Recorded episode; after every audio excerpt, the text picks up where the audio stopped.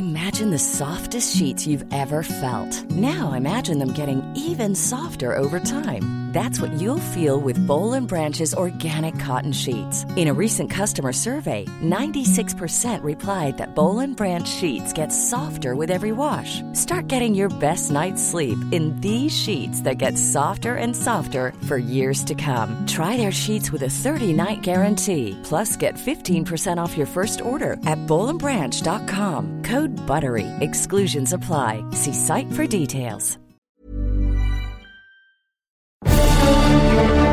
Cada martes por la noche, los expertos se reúnen para debatir, polemizar, desmenuzar a la noticia y a sus protagonistas en un sitio único, diferente y sin censura. Esta es la mesa de análisis, a fuego lento, bajo la conducción de Alfredo González Castro, por El Heraldo Radio. Iniciamos.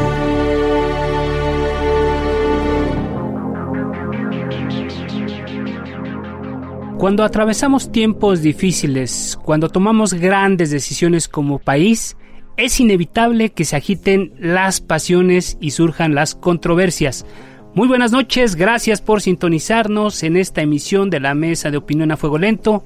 Soy Alfredo González Castro y este martes, como cada semana, doy la bienvenida a mi colega y amigo Isaías Robles. Isaías, buenas noches. ¿Qué tal, Alfredo? Buenas noches, buenas noches a todo nuestro público. Bueno, esta noche en la primera parte de la emisión abordaremos un tema que inquieta a niños, a padres de familia y a maestros el regreso a clases en las aulas.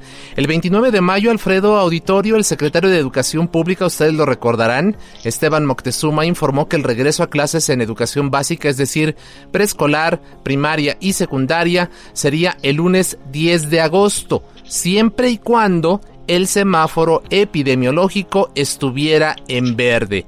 Hace una semana, el funcionario reiteró esta idea y aclaró lo siguiente solamente cuando haya semáforo verde. Esto quiere decir cuando las condiciones ya sean de seguridad para toda la sociedad y todas las restricciones sanitarias se hayan levantado. Por estado se va a decidir regresar a clases. Esa es la postura oficial de la Secretaría de Educación Pública del gobierno federal. Decir que cada escuela lo va a decidir es falso y no tiene sentido. Bueno, pues para responder a esta pregunta se encuentra en la línea telefónica Leonardo García. Él es presidente de la Unión Nacional de Padres de Familia. Muchas gracias, Leonardo. Gracias por aceptar nuestra invitación. ¿Qué saben ustedes del regreso a clases? Al contrario, gracias, Alfredo, Isaías, este, amigos, eh, por la invitación a este programa. Mira, el problema con la autoridad actual es que piensa que con solo decretarlo, la realidad se va a transformar. Ese ha sido una constante desde el número uno del nuevo gobierno hasta cada uno de sus eh, colaboradores de gabinete y lamentablemente en la educación no es la excepción. Es la quinta vez que se cambia el escenario del regreso a clases y el consenso que hay en los padres de familia es que podrá iniciarse el 10 de agosto de manera virtual, pero no presencial, porque en una encuesta que cerraremos la ventana el último de este mes de julio y que al sábado por la mañana llevábamos 8.245 padres de familia que han venido participando, el consenso es de desconocimiento absoluto entre los que no saben o no están dispuestos a mandar a sus hijos en la fecha en que dijo el secretario, son más del 82%. Entonces, esto es un problema serio. ¿Qué no piden sabe. los padres de familia como condición, Alfredo Isaías? Este, dos cosas. Uno, que haya garantías de que sus hijos o quienes los lleven o traigan a la escuela no corran riesgo de infección y dos, que no haya riesgo de un rebrote en las instalaciones de la escuela.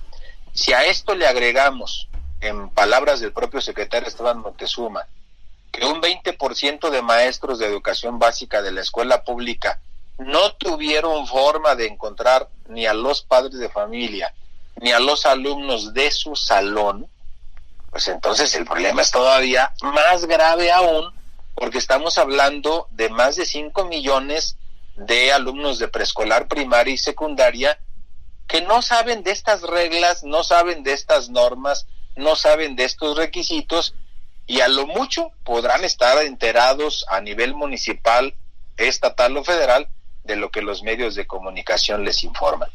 Así es. Leonardo, eh, ya nos comentaba, son dos condiciones básicas las que los padres de familia están demandando según esta encuesta que tú nos dices se va a cerrar a finales de este mes. Pero, por ejemplo, ¿cómo garantizar la sana distancia cuando hay salones de clases con, con 30 o más alumnos?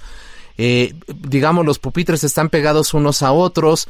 ¿Cómo, ¿Cómo poder hacer para que efectivamente los alumnos no tengan contacto entre sí con una sania, una distancia de por lo menos metro y medio como lo está estableciendo la autoridad. ¿Esto es posible? ¿Es viable en una eh, en un sistema educativo como el mexicano? Todo, todo puede ser viable si lo construimos entre todos. Insisto, si solamente es por decreto, esto no va a suceder. ¿Qué significa? A ver, dice el secretario que el 10 de agosto arrancan cursos remediales. Supongamos que ningún estado está en verde para esas fechas, ojalá y, y, no tengamos boca de profeta y si hay estados que puedan reanudar las clases presenciales el 10 de agosto. Pero suponiendo que ya es la fecha y ese estado está en verde, dijo el secretario, se va a iniciar las clases presenciales de manera escalonada lunes y miércoles eh, ciertas letras del abecedario del salón, eh, martes y jueves la otra mitad y el viernes los que necesiten más repaso o como dicen los maestros los que vayan más este con deficiencia en aprendizaje o más atrasados en el programa etcétera. Esa medida que inicialmente desde el escritorio parece sana inteligente y buena si no se involucra a las empresas donde trabajan estos padres de familia, pues no va a servir absolutamente para nada, porque los papás tienen que irse a trabajar y entonces va a decir, bueno, ¿y qué hago yo con mi hijo que no le toca ir a clases? ¿Con quién lo dejo? ¿Dónde?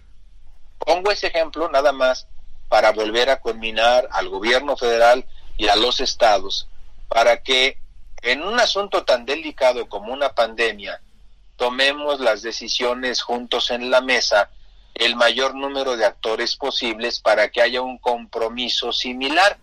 Si van a ir escalonados, ¿por qué no darle permiso escalonado a los padres de familia laboralmente hablando?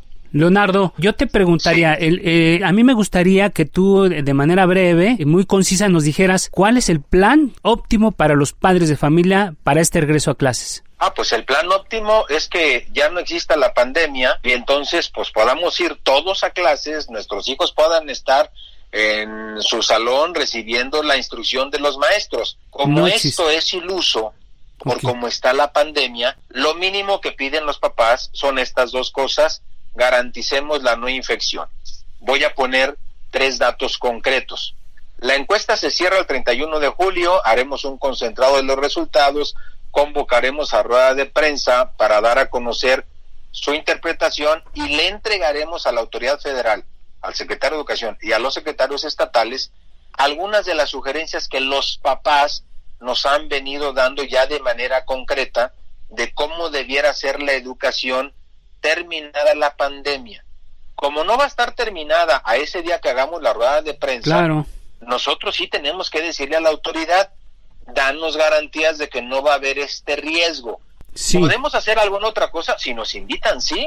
Oye, ¿por qué no están los padres de familia en la mesa donde se están tomando las decisiones? No lo sabemos, somos una parte de la ecuación eh, innecesaria o de preferencia, según la propia secretaria de gobernación, este, estorbamos para que no estemos los padres de familia en temas que sí debiéramos de estar porque son nuestros hijos. Así como puede haber contaminación ideológica, ahorita está el riesgo una contaminación este, de salud, una contaminación sanitaria, una eh, infección, un contagio. Pedimos esas garantías. Nosotros, ¿qué le estamos diciendo a los papás? Oye, Cuando tú veas que en tu municipio y estado la información no es confusa de parte de las autoridades municipales y estatales y la autoridad te está dando garantías, tú cumpliendo con las normas de la sana distancia, lavarse las manos, el gel, el cubrebocas, etcétera, entonces manda a tus hijos. Pero si no hay condiciones, es menos malo que tu hijo incumpla una norma eh, jurídica atrás del escritorio, pero sano. Ah, cumpliste al pie del cañón, lo mandaste el 10 de agosto, pero ahora tienes dos infectados, a tu hija y a tu hijo y al que lo llevó a la escuela. Ese es el tema, este Alfredo. Así es. No, a lo mejor no contesto tu pregunta o Alfredo, Isaías, amigos, no contesto la pregunta porque no estamos en la mesa, lo estamos haciendo desde donde lo ven los padres de familia y vaya que estos 8.245 que le han contestado son afortunadamente de todos los rincones del país, de escuelas públicas y privadas que dicen, ¿sabes qué? A mí no me gustó la experiencia de la pandemia, antes de que vuelva a pasar otra cosa, yo le pido a la autoridad o le pido a los maestros o le pido a la escuela o le pido a los demás papás que cuando reanudemos la nueva normalidad, cuidemos estas cosas de la tecnología, de los contenidos, de los materiales, de la capacitación de los maestros. Pero, pero esas propuestas que daremos a conocer probablemente antes del 15 de agosto, en el lapso del 10 al 15 de, de agosto, cuando hayamos reanudado, nosotros creemos que no va a haber presenciales el 10 de agosto, porque ningún estado tiene confianza. Y ya hay estados que ya dijeron, presencial nada hasta enero. Virtual sí, virtual todos el 10 de agosto, pero sí queremos decirle a la autoridad, oye, esto es un asunto tan complejo que no puedes tomar tú la decisión solo con puros funcionarios de gobierno que no tienen este problema y atrás del escritorio. Tienes que abrirte a la sociedad, sentarnos en la mesa, no solamente a los papás, a otros actores y juntos construir cuál es la mejor manera de reanudar las clases. Eh, finalmente, en un minutito, eh, Leonardo, eh, ¿Tú crees que de plano nos vayamos hasta enero en clases presenciales, de acuerdo con lo que nos estás comentando? Bueno, hay padres de familia que ya nos avisaron que sus estados, por ejemplo Jalisco, ya decretó que las clases presenciales serán hasta enero. Las virtuales arrancarán junto con el gobierno federal el 10 de agosto. Bueno, hay universidades que dicen yo el siguiente semestre será virtual, diga lo que diga el gobierno, porque me sale menos caro en imagen, etcétera, este, tener alumnos sanos y maestros sanos y personal sano a distancia que entercarme irracionalmente, sin evidencia clara de la realidad, en que vengan todos presencialmente cuando mañana voy a tener medio plantel infectado, contaminado y con riesgos incluso hasta de muerte. Eh, estamos hablando de vidas humanas, no, es una, no es solamente cumplir un decreto de alguien atrás de un escritorio. Así es. Muchas gracias. Leonardo García, presidente de la Unión Nacional de Padres de Familia, agradecemos mucho que nos hayas acompañado esta, en esta primera parte de nuestra misión y si nos lo permites mantenemos abierta la comunicación en espera de los resultados de esta encuesta y por supuesto de las resoluciones que ustedes emitan. Muchas gracias por lo pronto, buenas noches. Al contrario, gracias a ustedes, Alfredo Isaías, y claro que seguimos con el micrófono abierto. Buenas noches. Buenas, gracias. Buenas noches a Leonardo García. Continuamos, Alfredo. A fuego lento, lento. con Alfredo González Castro. Ahora damos la bienvenida al doctor Marco Antonio Fernández. Él es investigador de la Escuela de Gobierno del Tecnológico de Monterrey y es investigador también de México Evalúa. Hola, muy buenas noches. Gracias por la oportunidad para platicar contigo y transmitir pues ideas que me parecen que en estos momentos del reto que tenemos enfrente para el sistema educativo es importantísimo que lo discutamos con la sociedad. Así es.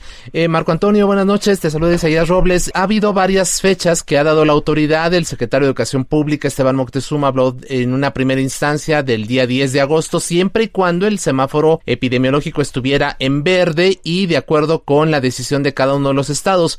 Pero según tu punto de vista, de acuerdo cómo van las cifras de contagios y muertes, ¿cuándo estimas que los niños puedan regresar a clases en las aulas? Pues mira, el día de mañana eh, va a haber una reunión del secretario con sus contrapartes de los estados y van a discutir precisamente pues cómo le van a hacer para el regreso a clases. La autoridad ha afirmado, como tú bien apuntas, a que si estamos en color verde podemos iniciar de manera eh, presencial y escalonada clases Pero la realidad es que, pues de acuerdo a las cifras de los indicadores epidemiológicos, pues lamentablemente el país está en su mayoría en rojo o naranja y entonces tendríamos que ver una evolución extraordinaria eh, de la pandemia para pasar al amarillo y eventualmente al verde. Por eso es difícil pensar que el 10 de agosto, al menos como se tenía planeado en términos de presencial escalonado, pueda iniciar las clases. Nosotros le hemos insistido a la autoridad que debido a que las afectaciones educativas sí están siendo muy severas en términos del aprendizaje, en términos del aumento del abandono escolar, se tienen que encontrar los esfuerzos suficientes para que pues entonces sea la distancia como empecemos los cursos denominados remediales, es decir, encontrar en las primeras semanas del ciclo escolar, tanto en educación básica como en educación media superior, el espacio para que los chicos vayan eh, poniéndose al corriente de las cosas que no pudieron aprender en el ciclo escolar anterior debido a, la distancia precisamente y, eh, y también debido a que eh, naturalmente la investigación educativa sí lo ha demostrado, siempre en el verano hay un pedazo de conocimientos que pues a los chicos se les olvida por no estar utilizándolos de manera cotidiana. Vamos a ver cuál es la decisión que toma la autoridad. Eh, Marco Antonio, doctor Marco Antonio Fernández, ¿qué condiciones se deben cumplir para que se dé este regreso a clases? Ya, ya decimos que la fecha es incierta, pero ¿qué condiciones tendrán que cumplirse para que físicamente los alumnos regresen a las aulas? Mire, para los papás que nos están escuchando, para la audiencia en general, este tema que tú preguntas es un tema que está este, dominando las discusiones públicas literalmente en todo el mundo. Y eh, pues ha habido mucha investigación, no hay, digamos, ahorita una ruta perfecta, los países están literalmente experimentando y pues corrigiendo este sobre las marchas. Pero, por ejemplo, la semana pasada, la Academia de Ciencias de Estados Unidos, que es este órgano de mucha eh, prestigio académico, hizo un reporte precisamente a raíz de la controversia que hay en aquel país sobre cuándo abrir las escuelas. Y ahí una de las cosas que eh, queda claro es que hay condiciones mínimas que en otros países, estoy pensando en Israel, estoy pensando en Alemania, Nueva Zelanda, este, Francia, etcétera, que se cumplieron antes de reabrir las clases. Sí. hicieron pruebas masivas con resultados que llegaban eh, en menos de 48 horas. ¿Por qué? Para los papás que nos están escuchando, las pruebas y tener los resultados de las pruebas rápido es fundamental para precisamente identificar qué chicos, qué maestros están infectados y poder activar los protocolos en las escuelas de aislamiento enfocado o si ya es más eh, extensa eh, la propagación del virus, pues un, una, un cierre de una escuela en particular.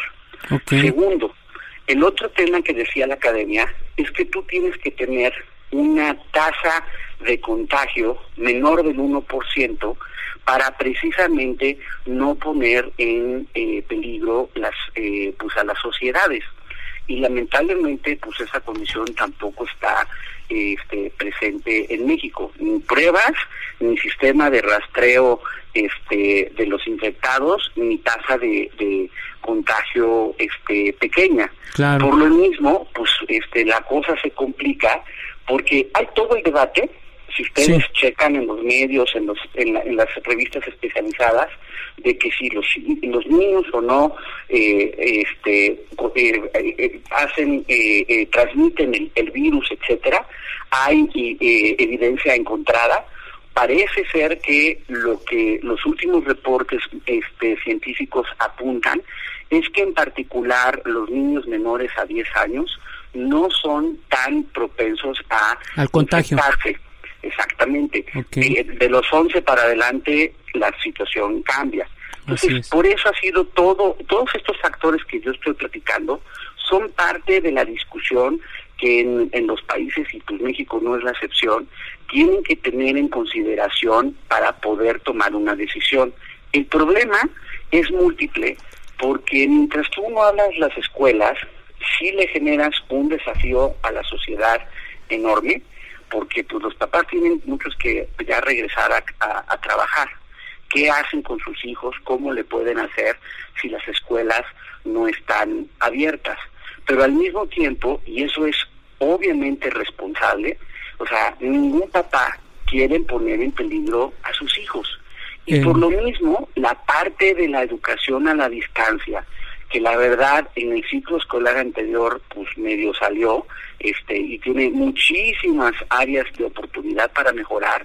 Tiene que ser realmente ahorita mejorada de manera sustantiva. Doctor, ¿me dejas interrumpirte en esta parte? Porque creo que tiene que ver con esto. Eh, eh, no sé si nos gana un poco el tiempo también. Este, no sé si en este momento estamos pensando, estamos reflexionando, estamos debatiendo sobre el regreso a clases. ¿No será ya este que nos ganó el tiempo y no será este el momento para que de una vez se discuta sobre el nuevo modelo de educación que va a haber en el mundo a partir de esta pandemia? ¿No será esta la oportunidad? Pues mira, el problema es que sí es cierto que sale y sale más evidencia que es mucho más efectiva en presencia las enseñanzas por la interacción incluso que tiene el chico con su maestro y la interacción que tiene con otros compañeros, que tanto social como en términos del aprendizaje tiene un beneficio. Pero la realidad es que ahorita esas circunstancias están siendo muy difíciles y por lo mismo, pues yo sí quisiera pensar, pero pues con franqueza creo que es solo un buen deseo, porque muy poquitas autoridades educativas de los estados realmente se están poniendo las pilas para el reinicio de clases a la distancia. Y yo temo que lamentablemente hay una generación que va a ser afectada. Y aquí sí, sé que tenemos poquito tiempo, pero para la sociedad en general que nos está escuchando. Los efectos eh, en términos de la salud, cuando hay problemas de no tener financiamiento adecuado, digamos que se ven relativamente rápido por los lamentables fallecimientos que están ocurriendo. Pero en el caso de la educación, los efectos ahí están, pero toman tiempo en verse, pero llegan. Y son efectos que pueden tener, digamos, consecuencias negativas para el futuro de estos chicos cuando este, avancen en otros ciclos escolares y eventualmente se quieran incorporar al mundo laboral. Por eso como sociedad sí me parece que tenemos que ser menos eh, resignados, más exigentes con nuestras autoridades para que realmente se pongan las pilas en esta inversión que es fundamental para toda la sociedad, que es la educación. Gracias, eh, doctor Marco Antonio Fernández. Isaías, ya para cerrar tenías una pregunta. Eh, sí, muy rápidamente. Hablabas hace unos momentos, Marco Antonio, de las afectaciones en términos, por ejemplo, de deserción. ¿Tienes datos de cuántos niños dejaron la escuela? Eh, a distancia en estos en esta etapa de la de, de, pues del confinamiento. Y también pues es un buen, momento para para ver hacer un análisis del sistema educativo mexicano. Eh, el covid nos ha puesto a prueba. Qué calificación le pondrías a nuestra educación está reprobada pasó de panzazo o cómo verías tú esto que nosotros escribimos eh, un artículo un par de artículos en el blog de educación de Nexos precisamente para decir bueno el sistema educativo ante el covid y en el caso de los chicos de media superior, cuáles están siendo las afectaciones. Y la verdad es que si yo tuviera que darle una calificación, ya si fuera muy generoso le daría un 6. Pero realmente es, el sistema educativo ha exhibido todas sus carencias y sus desigualdades y lo costoso que ha sido en el pasado, no estoy diciendo que es producto de la administración de López Obrador o de los actuales gobernadores, son corresponsables, pero en el pasado se toleraron muchas acciones, digamos, con corrupción en el malgasto educativo, muchas acciones de no haber preparado a los docentes para poder tener capacidad de utilizar más efectivamente la tecnología, no se no se dotaron, no hay fideicomisos que supuestamente eran para darles computadoras y el CENTE se clavó la lana, hay que dejarlo clarito. Y entonces hoy todas esas omisiones nos están pasando una factura mayúscula a la sociedad. Así es, doctor Marco Antonio Fernández, investigador de la Escuela de Gobierno del Tecnológico de Monterrey e investigador de México Evalúa, gracias por estar esta noche con nosotros y si usted no lo permite, vamos a dejar abierto el micrófono para posteriores comunicaciones porque es importante darle seguimiento a este tema. Doctor. Con mucho gusto, le agradecido soy yo. Buenas noches. Gracias, Isaías. Buenas noches. Pues vamos a otra cosa, Isaías. Hacemos por lo pronto una pausa, si te parece bien, Alfredo, y volvemos con más en esta mesa de opinión a fuego lento. Regresamos. La polémica y el debate continúan después del corte. No se vaya. Está usted en la mesa de análisis a fuego lento con Alfredo González Castro por El Heraldo Radio.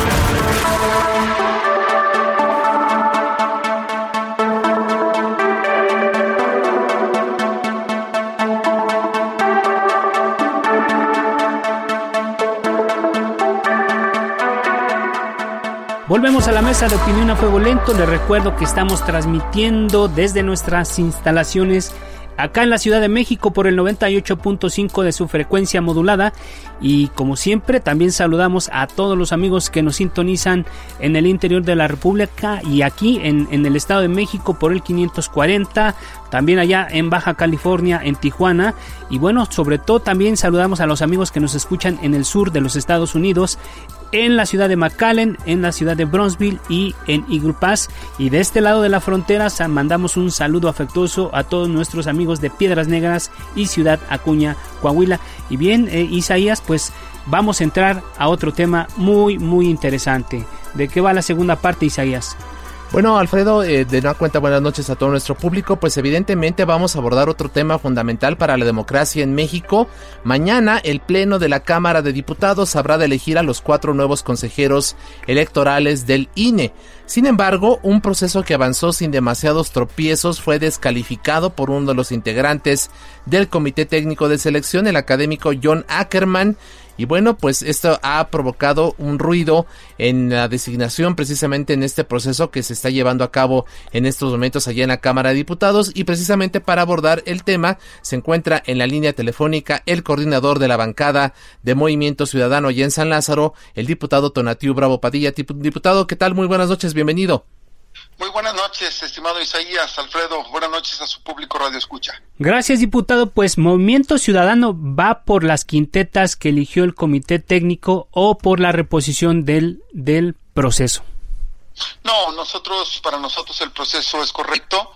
Eh, es, eh, la verdad, muy lamentable que se pretenda descalificar el trabajo hecho por el Comité Técnico.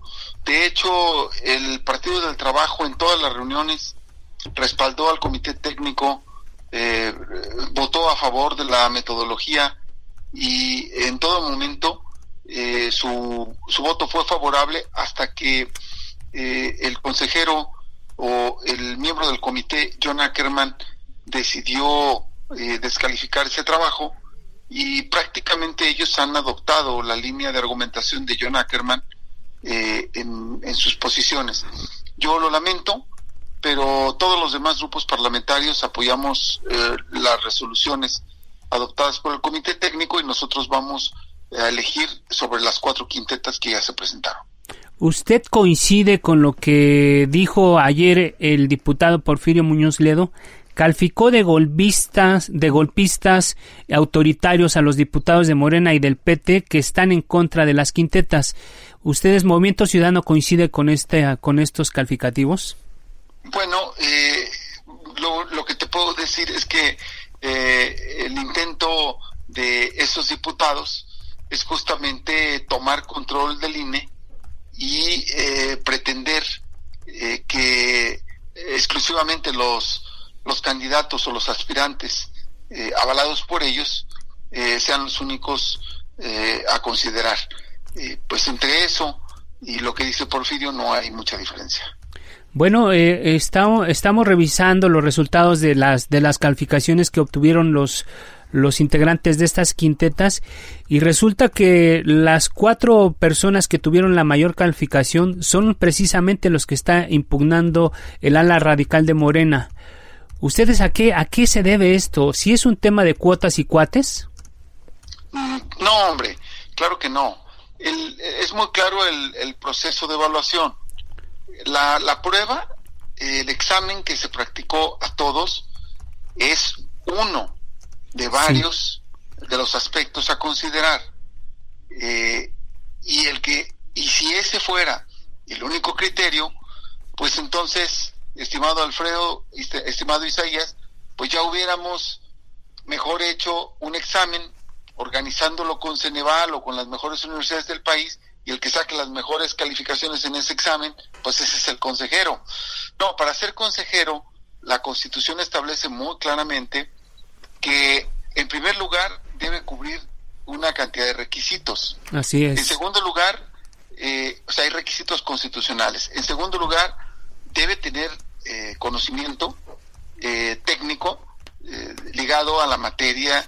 Nosotros definimos en la metodología cuatro áreas esencialmente. Y luego, tiene que tener idoneidad. ¿Qué es idoneidad? Bueno, pues si se van a ver temas electorales, de preferencia no debe estar ligado a ninguna fuerza política ni tener ningún papel activo dentro de eso. Entonces, aquí yo más bien lo que te digo es, quien sí tiene una presencia y una actividad partidista, pues es precisamente el miembro del comité técnico que está cuestionando eh, el trabajo del comité técnico. Entonces, eh, las cuatro calificaciones eh, positivas que sacan, indiscutiblemente hablan bien de su perfil de conocimiento, pero muy claramente la Constitución usa la palabra idoneidad.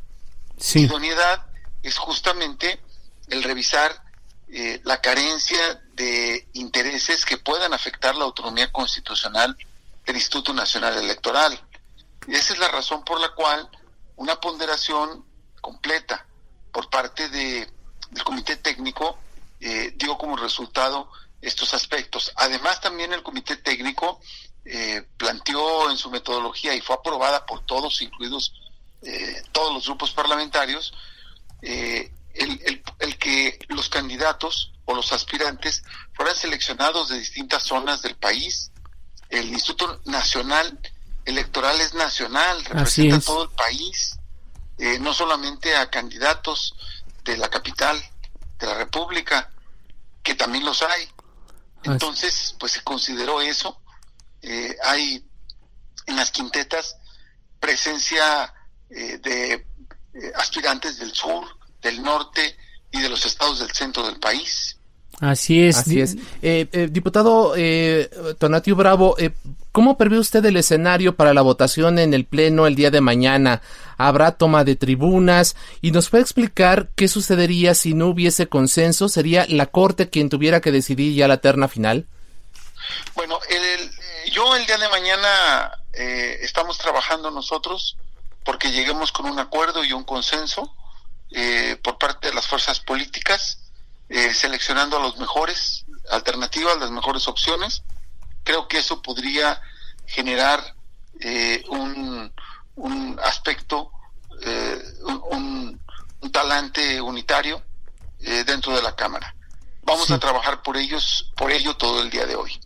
Ahora bien, eh, nosotros no prevemos que haya una toma de tribuna, nosotros no creemos que haya alguna razón para tomar la tribuna. Si hay alguien que considere que hay razón para eso, pues seguramente también tiene voto y también tiene posibilidades de participar en los órganos de gobierno para esclarecer eh, su postura. Ahora, si el día de mañana no se lleva a cabo la elección por la mañana, tendríamos que proceder por la tarde o noche a la insaculación en la Cámara de Diputados. Y si no se llevara a cabo, pues es la Suprema Corte de Justicia la que haría la insaculación. Para, para eh, nuestro público que no conoce mucho los términos legislativos, ¿qué implicaría este, este asunto de la insaculación? Insaculación es eh, definir un factor eh, eh, clave y aplicarlo sobre un listado. te voy a poner un ejemplo. Cuando el INE dice que insacula a ciudadanos, pone un factor.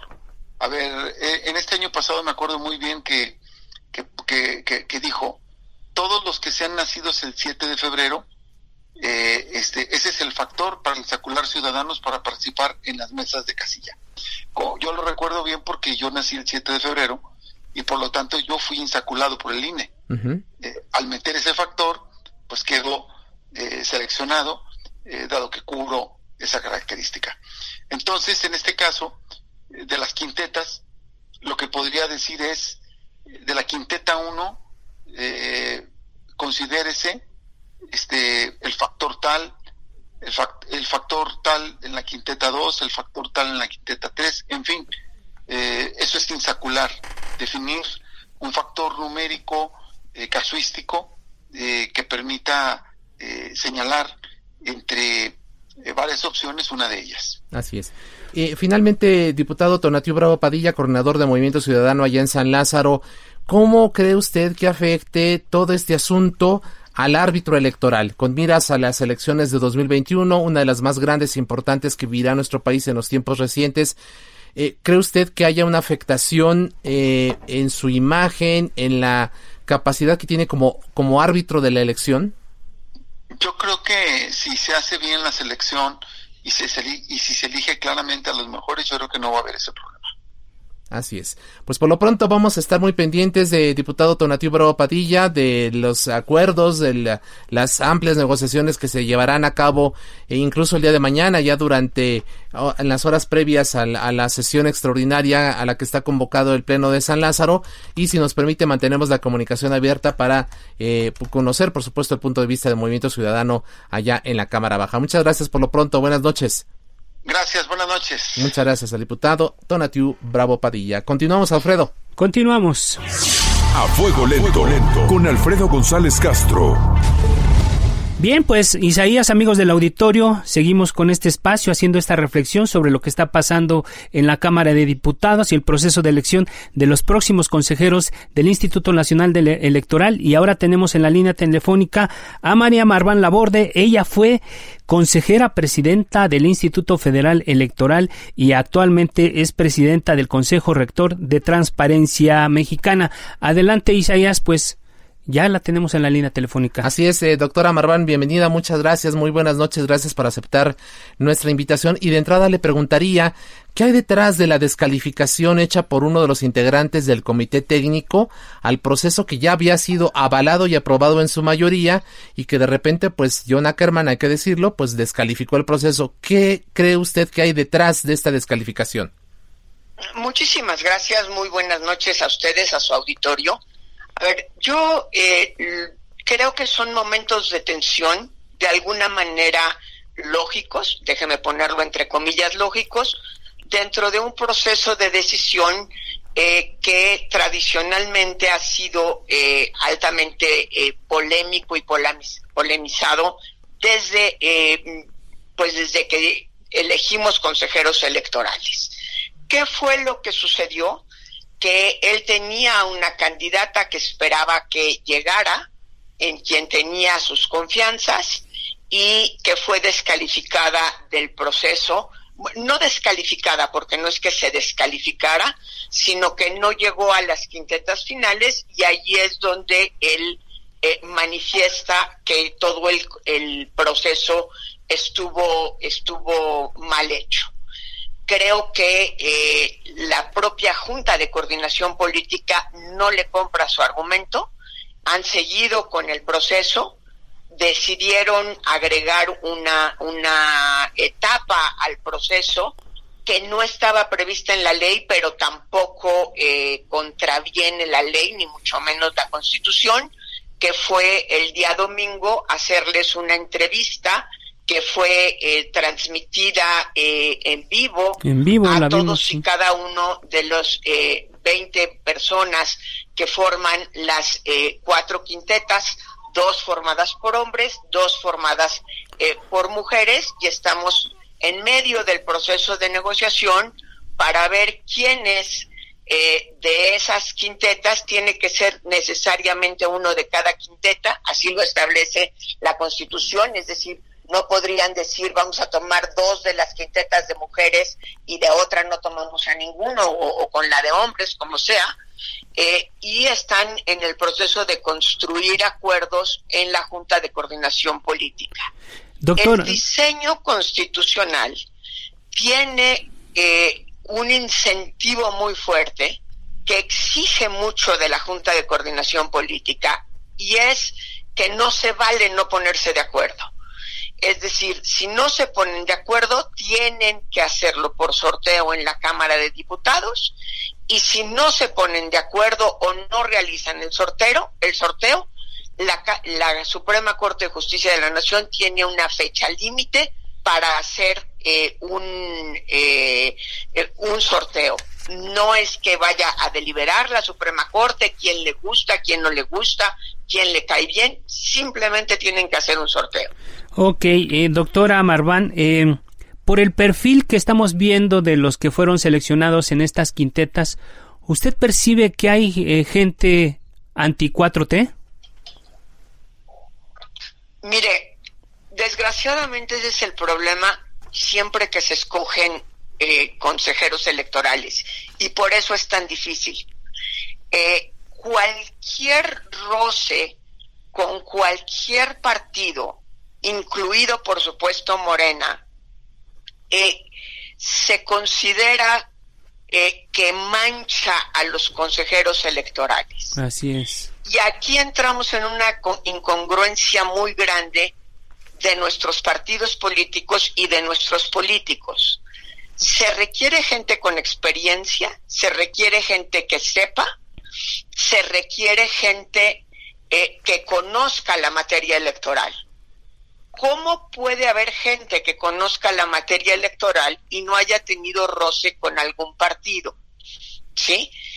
Y hemos tendido en todos los procesos de selección de los consejeros a descalificar a la gente por una grandísima desconfianza. Cuando el diseño institucional está hecho a partir de una serie de participaciones de cuerpos colegiados que deberían de neutralizar la desconfianza, es decir, el comité técnico es un cuerpo colegiado que se formó con tres personas nombradas por el por la Cámara de Diputados, por dos personas nombradas por el INAI, por dos personas nombradas por el, eh, la Comisión Nacional de Derechos Humanos. ¿Qué pasó? Que pudieron trabajar muy bien hasta que uno de los miembros perdió en una votación, pero finalmente eh, su, radicalismo, digamos, quedó matizado precisamente por los otros seis votos. Lo mismo va a suceder en la Junta de Coordinación Política. Es un cuerpo colegiado donde están representantes de todos los partidos. De ahí pasa a un siguiente cuerpo colegiado que es la Cámara de Diputados. Y van a conformar un cuerpo colegiado de 11 personas. Creo que deberíamos de tener más confianza en nuestro diseño, en donde nadie por su propia voluntad va a poder imponer una decisión que sistemáticamente favorezca o perjudique a un partido. Así está hecho el diseño. Y si bien es muy barroco, creo que tiene muchas salvaguardas. Así es. Doctora Marván, Morena ha señalado que quiere acabar con la vieja práctica de las cuotas y los cuates. Sin embargo, pues en los hechos, con esta actitud, ¿no cree usted que está repitiendo este esquema de pretender imponer perfiles afines a su interés, afines a la 4T? A ver, yo he insistido mucho en esto. El proceso de nombramiento de los consejeros es un proceso político que lo hemos querido disimular o esconder en un eh, proceso eh, acompañado de todo de toda una cuestión técnica, ¿sí? sí. Los consejeros electorales necesariamente tienen que ser acuerdo de los partidos políticos. No hay manera de que esto funcione si no son acuerdo de los partidos políticos. Eso se puede hacer de dos maneras. Poner solo a mis cuates a través de cuotas, tratando de poner perfiles muy bajitos, o impulsar gente que conozca de la materia, que no genere desconfianzas. Y el problema es que normalmente hemos optado por la primera solución y no por la segunda. Así es. Evidentemente, en un en este proceso tiene que haber gente que a la que le tenga más confianza un partido u otro. El tema es que en conjunto no haya una desconfianza generalizada y ese es el reto que tenemos. Claro que siempre, desde el primer consejo de, eh, en el que estuvo Jorge Woldenberg, había un equilibrio entre eh, las atías que tenían los partidos por uno u otro de los nominados. ¿Qué es lo que sucedía en ese momento? Que todos quisieron ponerse de acuerdo alrededor de gente capaz y respaldarlos en su trabajo. Y creo que ese es el, el tema fundamental. Siempre va a haber alguien más afín o menos afín a un partido, necesariamente. El problema es que, o sea, lo que no queremos, y, a rato se nos olvida porque, porque somos malos de memoria, lo que no queremos es repetir a la Comisión Federal Electoral en donde un solo partido tenía todas las votaciones y no había mecanismos institucionales para dirimir las diferencias ni para contravertir las decisiones. Creo que estamos muy lejos de la Comisión Federal Electoral de Barlett, muy lejos. Así es. Doctora Marván, pues ya para ir cerrando este espacio, gracias por la participación, yo le preguntaría, mañana se vota en el Pleno pues ya la designación de los cuatro consejeros eh, que están pendientes en el Instituto Nacional Electoral. ¿Cómo ve usted que se va perfilando la imagen del árbitro electoral de cara a las elecciones del 2021? Y, y yo añadiría eh, rápidamente, doctora, ¿hay plan con maña? También no, no se buscaría descalificar el proceso ah, de la selección para luego descalificar al INE, al árbitro en su conjunto con miras a la, elección del 2021? Ese es el riesgo más grande que estamos corriendo y el que no deberíamos permitir que sucediera. Eh, la verdad es que es muy fácil descalificar al árbitro de antemano, generar la duda, eh, hacer complicado su trabajo para que en caso de que yo pierda, impugne las elecciones que me convenga impugnar. Porque fíjense ustedes, teniendo un mismo árbitro, nunca se impugnan todas las elecciones. Siempre se impugnan, y por cualquier partido, ¿eh? no nada más por uno, siempre se impugnan aquellas elecciones en las que pierdo. Es decir, eh, no importa que el mismo día, a la misma hora, en el mismo lugar, con la misma campaña, con las mismas decisiones del árbitro, se escogen 500 diputados, 128 eh, senadores, obviamente el año que entra no hay senadores, pero sí hay 15 gobernadores, y es muy fácil decir, ah, yo perdí en, em, eh, en el estado de Coahuila, ah, esa sí la impugno, pero como me fue muy bien en, en, el estado de, Colima, ahí, ahí no impugno. Yo perdí la gubernatura, entonces impugno la gubernatura, pero como tengo una muy buena representación en la Cámara, entonces me callo con todas las, este, es decir, sí hay también que reconocer cuál es la estrategia de los partidos. Y finalmente, allí hay, en términos generales, no digo que un solo impugnable, pero en términos generales, lo que hay es una deslealtad democrática y falta de institucionalidad. Ojalá vayamos madurando políticamente y aprendamos a ganar y a perder parece ser que todavía nos falta mucho en este camino. Así es. Doctora María Marván Laborde, ex, eh, quien fuera consejera presidenta del IFE y también comisionada presidenta fundadora del IFAI. Le agradecemos mucho su tiempo y su confianza en este espacio. Muchísimas gracias y estamos en comunicación. Muchísimas gracias a ustedes. Agradezco la entrevista. Buenas noches a su auditorio. Muchísimas gracias. Gracias a María Marván. Pues Isaías, amigos del auditorio, un tema, un tema muy polémico que, que, ha surgido a partir de este debate sobre la designación de los cuatro, de las cuatro vacantes que, que está, eh, que existen en el Instituto Nacional Electoral. Y pues ya llegamos, ya llegamos a, a la fase final de, de, de, este espacio, de este, de este programa Isaías, pero yo me quedé pensando en algo que, que como dijo un filósofo que en este momento no me acuerdo, la capacidad de escuchar a gente inteligente que no está de acuerdo contigo es un talento difícil de encontrar. Muchas gracias Alfredo, agradecemos también a todos quienes hicieron posible este espacio, quienes nos concedieron entrevistas a especialistas, a diputados, en fin. Y los invitamos para que te acompañe el próximo jueves a las 10 de la noche a la mesa de opinión en coproducción con La Silla Rota con Jorge Ramos. Y también, por supuesto, la cita puntual el próximo martes aquí en A Fuego Lento, en donde, por cierto, Alfredo, celebraremos el primer aniversario de tu programa. Así es, Isaías, pues gracias a todos los amigos del auditorio que han hecho posible este espacio, que, que, nos siguen, que opinan sobre lo que estamos haciendo y pues no nos queda más que agradecer y estamos a punto de cumplir el primer año. Así es, gracias a Orlando Oliveros en la producción, a Jorge Aguilar en los controles técnicos, descanse, cuídese mucho y quédese en casa. La polémica por hoy ha terminado. A fuego lento, lento por El Heraldo Radio.